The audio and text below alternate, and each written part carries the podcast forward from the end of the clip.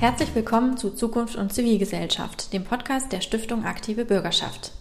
Angefangen haben wir vor über einem Jahr mit der Frage, wie sich die Corona-Pandemie auf die Zivilgesellschaft auswirkt. Vieles von dem, was damals neu war, ist inzwischen Alltag geworden. Aber wir alle wissen, Veränderung hört eigentlich nie auf, sondern ist ein stetiger Prozess.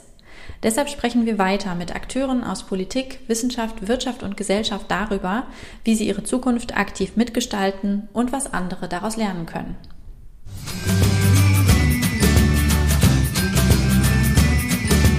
Herzlich willkommen zu einer weiteren Ausgabe des Podcast Zukunft und Zivilgesellschaft der Stiftung Aktive Bürgerschaft. Mein Name ist Stefan Nährlich und meine heutige Gesprächspartnerin ist Professor Dr. Gisela Jakob. Sie ist Professorin im Fachbereich Soziale Arbeit an der Hochschule Darmstadt und Expertin zu Fragen des bürgerschaftlichen Engagements. Bürgerschaftliches Engagement braucht Menschen, die sich freiwillig und unentgeltlich für Gemeinwohlbelange einsetzen. Bürgerschaftliches Engagement braucht aber auch gute Rahmenbedingungen, damit sich das Engagement voll entfalten kann. Darüber wollen wir heute sprechen und wir beginnen mit einem Rückblick und dem Versuch einer Bilanz. Frau Professor Jakob, es ist 20 Jahre her, dass die Enquete-Kommission Zukunft des bürgerschaftlichen Engagements des Deutschen Bundestages ihren Abschlussbericht veröffentlicht hat. Viele kluge Köpfe aus Parlament und Wissenschaft haben sich Gedanken über das bürgerschaftliche Engagement gemacht. Konnte die Enquete-Kommission etwas bewirken? Wenn ja, meine Frage an Sie, was hat sie bewirkt? Ja, vielen Dank für die Einladung äh, zu diesem äh, Gespräch. Äh, ich denke, dass die ähm, Enquete-Kommission äh, mit ihren Analysen und ihren äh, zahlreichen auch Workshops, Tagungen, Anhörungen doch einiges auch bewirkt hat in Bezug auf bürgerschaftliches Engagement und Zivilgesellschaft. Das Thema hat eine sehr viel größere äh, Präsenz in Öffentlichkeit, Politik, Gesellschaft gewonnen und ähm, eindeutig auch eine Aufwertung, würde ich denken. Also wenn ich die Debatte vergleiche mit ähm, äh, den Jahrzehnten davor, Engagement war immer äh, präsent und äh, hat gerade auch in gemeinnützigen Organisationen, Stiftungen etc. eine große Rolle gespielt, aber die öffentliche Debatte äh, darüber äh, ähm, war sehr unterentwickelt. Und das hat sich sicherlich mit, dem, äh, mit der Arbeit der Enquete-Kommission äh, verändert, dass es eine eindeutige Aufwertung gibt. Die drückt sich auch darin aus, dass ähm, in Bund, Ländern, Kommunen und auch in gemeinnützigen Organisationen neue Strukturen zur Engagementförderung geschaffen worden sind. Also die ähm, Empfehlung der Enquete-Kommission, da ist ähm, einiges auch aufgegriffen worden, wobei ich manchmal denke, dass es weniger die Empfehlungen das Wichtigste waren, sondern der Prozess der Kommission und mit, äh, mit ihrer Außenwirkung. Was sicherlich auch noch ganz wichtig äh, äh, ist, die Strukturen, die auch äh, bei zivilgesellschaftlichen Organisationen entstanden sind. Also auf Bundesebene zum Beispiel das Bundesnetzwerk Bürgerschaftliches Engagement ist ein Ergebnis der Enquete-Kommission, was ich für ganz wichtig halte als ähm, Ort, wo ähm, äh, Akteure, die mit Engagement und Zivilgesellschaft zu tun haben, äh, aus verschiedenen Gese Sektoren zusammenkommen und dort einen Ort äh, haben. Sicherlich könnte da liegt da ist gleichzeitig die Ambivalenz drin und die Schwierigkeit auch, weil äh, diese Organisationen ja sehr unterschiedliche Interessen verfolgen. Gleichzeitig ist es aber ein Netzwerk. Und ich erinnere mich an das Nationale Forum für Partizipation und Engagement. Das fand ich eine wunderbare Form, ähm, um Debatten äh, im, Kontakt, im, im äh, Zusammenhang mit äh, Weiterentwicklung der Zivilgesellschaft äh, zu diskutieren. Mm, was vielleicht noch wichtig ist, auch auf Landesebene sind neue Netzwerkstrukturen geschaffen worden. Manche Bundesländer, in manchen Bundesländern gibt es Landesnetzwerke, andere Land Netzwerkstrukturen, gemeinnützige Organisationen, die ähm, werden äh, gefördert. Qualifizierungsprogramme sind neu aufgelegt äh, worden. Was noch so ein Thema ist, äh, äh, Stichwort Anerkennungskultur, die hat sicherlich einen, einen starken Auftrieb äh, erfahren. Ja?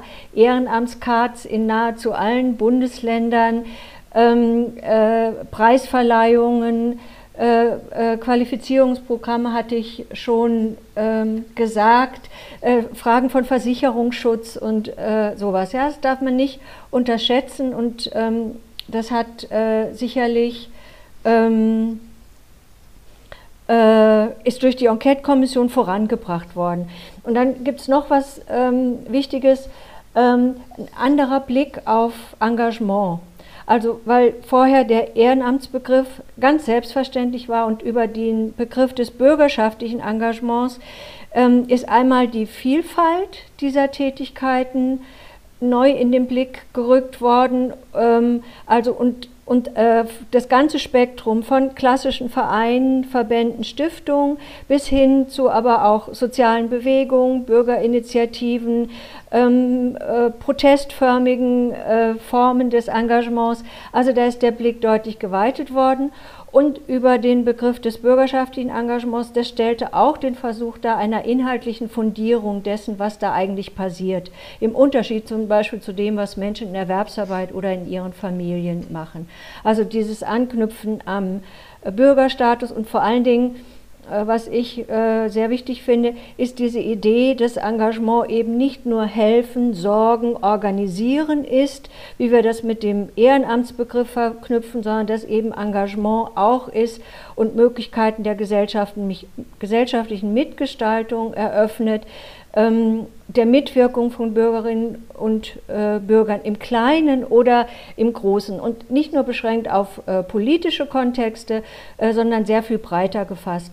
Und ich denke, dass da der Begriff und die Einordnung des Engagements in den Kontext Bürger und Zivilgesellschaft dazu beigetragen hat, den, den Blick auf Engagement zu weiten und zu verändern.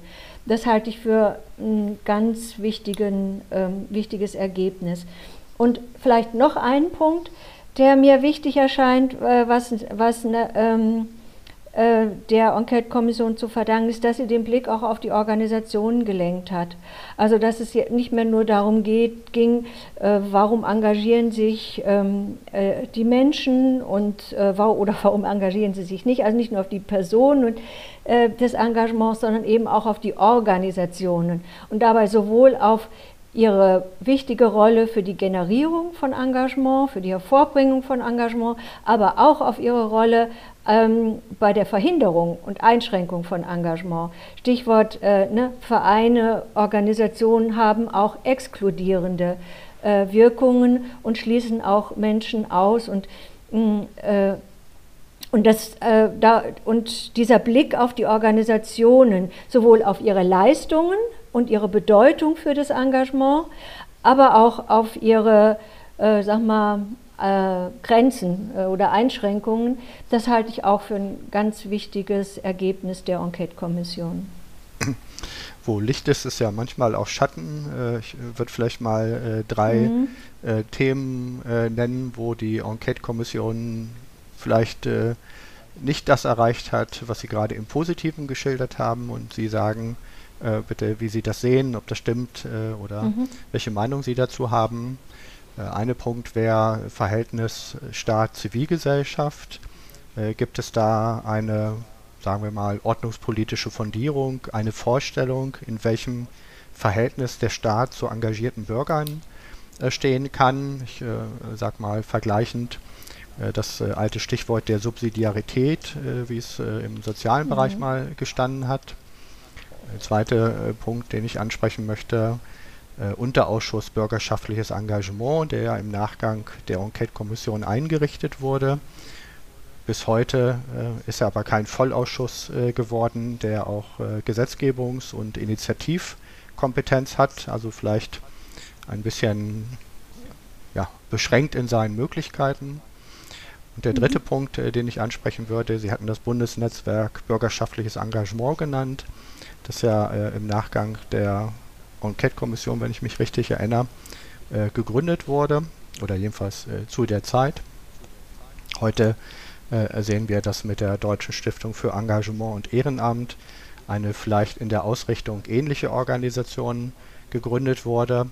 Also meine Frage, passt das alles zueinander? Ist das durchdacht? Hilft das der Zivilgesellschaft wirklich weiter oder woran fehlt's? Ähm, ja, ich, ich fange mal mit dem ersten Punkt ähm, an. Also das, das finde ich eigentlich auch am beunruhigendsten in der, äh, in der ganzen äh, Weiterentwicklung von Engagement, Politik und Förderung. Ähm, und etwas, wo ich denke, dass das ähm, äh, während der Enquete-Kommission noch nicht so antizipiert worden ähm, ist. Also, äh, dass in Gesellschaften wir unserer einerseits eine Engagementförderung durch staatliche Instanzen äh, brauchen und ähm, äh, die notwendig ist, dass das aber ähm, in den letzten 20 Jahren, wenn ich mir die Engagementförderung anschaue, doch aus ganz problematische Entwicklungen ähm, äh, hervorgebracht hat. Also äh, Sie haben das Stichwort ähm, Deutsche Stiftung für Engagement und Ehrenamt genannt. Ich würde übrigens denken, dass das eher eine Konkurrenzorganisation zum BBE ist und dass es da auch deutliche Unterschiede in der Arbeitsweise und auch in dem Ausgangsgedanken äh, gibt. Ähm, und ähm, das ist etwas, ne, da fließt viel Geld rein. Die Bundesebene übernimmt den Auftrag Engagementförderung, aber sie verknüpft damit gleichzeitig auch eine Steuerung der Zivilgesellschaft. Also wenn man sich den Entstehungsprozess und die Ausrichtung der Stiftung anschaut, wird es deutlich, sie ist entgegen aller Voten der Zivilgesellschaft durchgesetzt worden, von unter Federführung dreier Bundesministerien. Ähm, äh, sie ist eine fördernde Stiftung, äh, eine operative Stiftung, die selbst ähm, die Themen setzt und in die äh, Gesellschaft gibt, obwohl immer wieder das Votum gemacht wird, sich auf den fördernden Aspekt zu beschränken. Sie ähm, wird besetzt vom Personal bis zum Stiftungsrat ganz stark mit Vertretern aus den Bundesministerien und ähm, äh, selbst das und auch die, die Zuständigkeit für das Personal äh, wird äh, entschieden oder für das leitende Personal letztendlich bei den Bundesministerien. Und die Zivilgesellschaft ist eigentlich außen vor. Und wenn ein paar Vertreter noch im Stiftungsrat äh, sind, müssen die, glaube ich, auch von den Ministerien zugelassen werden. Also, und die Themen, die gesetzt sind, finde ich ähm, auch ganz schwer. Also einmal sind die Themen, von den Ministerien gesetzt und nicht aus der Zivilgesellschaft heraus. Die Zielsetzungen sind ja äh, Stärkung strukturschwacher Räume, ländlicher Räume und Ausbau der Digitalisierung. Und, äh, und, auch, ähm, und außerdem finde ich, kann man auch sich darüber streiten, also ob wirklich eine zentrale Stiftung ähm, es bei dem Engagementthema angemessen ist, um Bedarfe vor Ort äh, ähm, auf die angemessene Antworten äh, zu finden. Ja. Äh, ich, äh, viel, also und in der Debatte waren, sind ja auch andere Modelle gewählt. Wäre es nicht besser, in, Kooperation mit den Bundesländern regionale Zentren äh, zu schaffen, die dann viel näher an äh, den Bedarfen vor Ort sind und, und, und. Aber und ich würde das deuten als Versuch der Steuerung der Zivilgesellschaft äh, nach dem Motto, wer Geld gibt, sagt auch, wo es lang geht. Und diese Tendenzen ähm, gibt es durchaus auch in den Bundesländern. Ja? Das, ähm, äh, also ist eigentlich klassisches Politik- und Verwaltungshandeln dass über die Vergabe von öffentlichen Fördermitteln dann auch Einfluss genommen wird auf die Inhalte. Und jetzt kann man vielleicht in der Verkehrspolitik machen oder in anderen Politikbereichen, ja. Aber für Engagementpolitik und für Zivilgesellschaft ist das eigentlich tödlich, weil letztendlich ähm, werden ihr die werden ihr die Themen von Seiten des Staates vorgegeben und ihre, ihr Auftrag als Themenanwalt, als kritische Stimme, als Innovationsgeber und so. Diese, diese Funktion wird damit untergraben und negiert. Ja. Und äh, das finde ich eigentlich ähm, das Beunruhigendste äh, bei dieser ganzen ähm, Entwicklung im Kontext von Engagement, äh, Politik und Förderung, diese Tendenz, die man beobachten kann. Dann gibt es ja noch einen weiteren Aspekt, der da hinzukommt. Ne? Und das ist auch wieder diese Geschichte. Ähm, Einflussnahme auf Zivilgesellschaft, ne? die, diesen Missbrauch des Gemeinnützigkeitsrechts als Ordnungsrecht. Herr Diefenbach-Trommer hat es ja mal ganz schön äh, formuliert oder so zugespitzt äh, formuliert. Ne? Es gab eine Reform des Gemeinnützigkeitsrechts. Im Übrigen ähm, sind da viele Forderungen auch aus der Enquete-Kommission aufgegriffen äh, worden. Zum Beispiel eine Verbesserung der ähm, Arbeitsbedingungen für Vereine. Ich weiß nicht, ob Klimaschutz auch schon auftaucht, denn ist jetzt in der Abgabenordnung.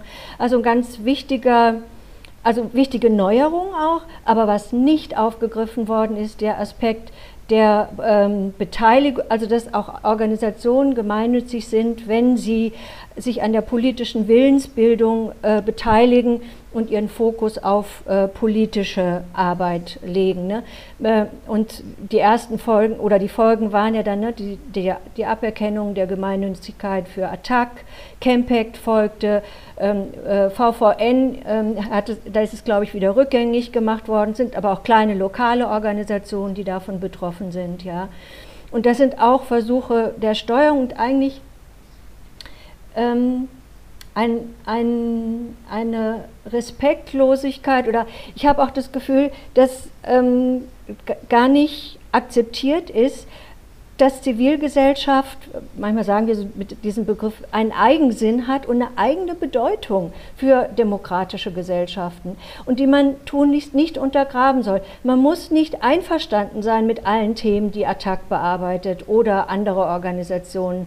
Aber wenn äh, Organisationen auf dem Boden des Grundgesetzes äh, stehen und ähm, und äh, Menschenrechte äh, respektieren und so weiter, dann es, müssen es Gesellschaften ähm, auch damit umgehen können, mit Organisationen, äh, die nicht der staatlichen Politik folgen. Ja, gibt noch genug Beispiele diese Angriffe auf die Landesflüchtlingsräte, ne, äh, denen damit gedroht wurde, wenn sie ähm, äh, auf Landesebene übrigens, ja, wenn sie nicht äh, die Flüchtlings- und Asylpolitik der Regierung unterstützen, äh, wurde ihnen mit, der, mit dem Entzug von Fördermitteln gedroht. Ja. Okay, ganz äh, schwierige, das finde ich auch die beunruhigendsten Entwicklungen ähm, äh, derzeit, ja. Und ach, es kommt noch was, noch was hinzu, ne? Es ist, ähm, ich habe äh, also ich habe das mal so formuliert, vielleicht ist es die bundesdeutsche Variante der Shrinking Civic Spaces, ja, wie äh, Rupert Strachwitz, das, äh, ja, das Mezenata-Institut, die haben ja viel dazu gearbeitet. Ähm, in anderen äh, Ländern äh, werden Organisationen, äh, zivilgesellschaftliche Organisationen verboten oder kriminalisiert. Ähm, das ist sicherlich nicht der Weg in Deutschland. Ähm, aber über die, den Entzug von Fördermitteln oder äh, diese Nutzung des Gemeinnützigkeitsrechts beschneidet man durchaus die Handlungsräume zivilgesellschaftlicher Organisationen. Und ähm, das ist ja nicht nur eine, Ent äh, und das ist ja eine Entwicklung, die wir auch, auch ganz stark in anderen europäischen Ländern beobachten können. Ähm, und ja, in diesem Kontext äh, würde ich das auch sehen. Ich würde mir eigentlich von der Politik wünschen, eine Aufmerksamkeit für diese Entwicklung oder mehr Aufmerksamkeit für diese Entwicklung. Ja, das äh, bringt mich schon äh, zu meiner letzten Frage. Sie haben es angesprochen, Stärkung äh, der Zivilgesellschaft, äh, Themen, die äh, vielleicht in den zurückliegenden Jahren äh, auch mehr vom Staat gesetzt wurden als aus der Zivilgesellschaft äh, selbst heraus.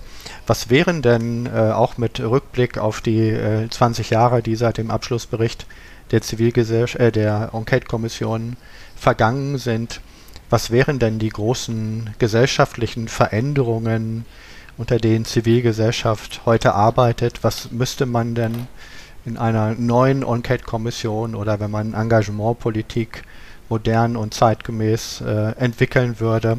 Was wären denn die, sagen wir mal, vielleicht drei Themen, äh, um die sich heute eine solche Arbeit äh, orientieren müsste? Mhm. Ähm, äh, ja, ich weiß nicht, ob ich es äh, mit drei Themen schaffe. Auch mehr das sein. erste wäre das erste wäre sicherlich, sich dieses Phänomen, dieses Verhältnis von Staat und Zivilgesellschaft nochmal neu anzugucken. Und ich glaube, dass die Enquete-Kommission da auch ein bisschen ähm, äh, oder diese Problem, das taucht schon ab und zu auch auf und ich kann mich auch an Diskussionen erinnern, ähm, äh, die Problematik, äh, wo das diskutiert wurde. Aber ich glaube, heute würde man noch mal sehr viel stärker, sehr viel genauer dahin gucken, sehr viel stärker auch das Thema und problematisieren ähm, öffentliche Förderung, dieses Dilemma, dass ähm, zivilgesellschaftliche Organisationen und Engagement äh, öffentliche Förderung braucht, aber die Folgen, die damit ähm, einhergehen, also das wäre sicherlich ähm, ein äh, Thema, was noch mal äh, sehr viel äh, stärker angeguckt werden müsste. Dann glaube ich auch, äh, in, bei der, dieser etwas euphorische Blick auf Zivilgesellschaft, ähm, äh, der, den es ja, oder Bürgergesellschaft, den es in der Enquete-Kommission gegeben hat, da taucht dann auch mal in einem Absatz auf die unzivilen Seiten äh, des ähm, bürgerschaftlichen Engagements, äh, so hat Roland Roth das ja auch äh, genannt. und ähm, da würde man heute natürlich nochmal anders drauf gucken, vor dem Hintergrund von Corona-Gegnern und äh, Demonstrationen, ähm, Impfgegnern, äh, die, diesen populistischen äh, Bewegungen, weil die sind natürlich auch eine Variante von Zivilgesellschaft und nutzen ihr Recht der Demonstration, des Protestes, um ihre Themen äh, äh, zu, durchzusetzen. Und äh, wir können auch nochmal, ein anderer Punkt sind natürlich auch sehr stark rechtspopulistische und rechtsorientierte Bewegungen, die ja auch zivilgesellschaftliche Strukturen für sich nutzen, um ihre Themen zu präsentieren. Und da, das glaube ich, äh, äh, ist ein Thema, wo eine heutige Enquete-Kommission sehr stark nochmal draufschauen würde unter Fragestellung von, äh, von Demokratie, von, ähm, äh, von, von Umgang mit äh, diesen Strukturen, vielleicht auch mit, so, mit so einem forschenden äh, Blick, weil ich finde, äh, also für mich ist es ein Phänomen, was in diesen Debatten um, oder insbesondere in den Bewegungen ähm, gegen ähm, äh, diese Corona-Maßnahmen äh, passiert, äh, Impfgegner und so. Äh, ich finde, da gibt es auch einen großen Wissensbedarf noch, äh, was eigentlich die Menschen antreibt, sich äh, da zu engagieren. Ich sehe auch die Corona-Maßnahmen und die Beschneidung von Grundrechten ähm, als durchaus äh, oder äh, problematische äh, Seite. Nichtsdestotrotz käme ich nie auf die Idee, mich ähm, der Maskenpflicht ähm, äh, zu entziehen oder bin heilfroh, dass es Impfungen äh, gibt. Ja? Also das wäre sicherlich ein zweites Thema.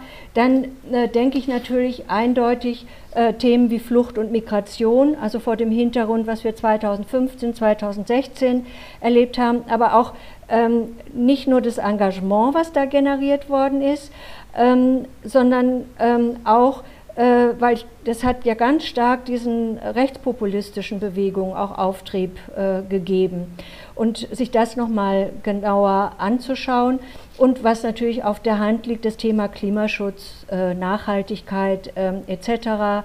Eine sehr aktive, vor allem jüngere Generation, äh, die da auf die Straße geht und wo man aber das Gefühl hat, äh, das äh, prallt doch sehr ab an an politisch oder wird, wird sehr wenig ähm, aufgegriffen und umgesetzt, auch in äh, politische Maßnahmen. Also das, das sind, wären vielleicht so vier Themen, wo ich denke, die, die müssten heute sicherlich anders äh, bearbeitet werden. Und zum Beispiel Klimaschutz war auch vor 20 Jahren stand es noch nicht so im Zentrum der Debatten, äh, Flucht, Engagement auch nicht. Und äh, so, da sind auch neue Themen aufge, aufgeploppt im Verlauf der Zeit. Ja.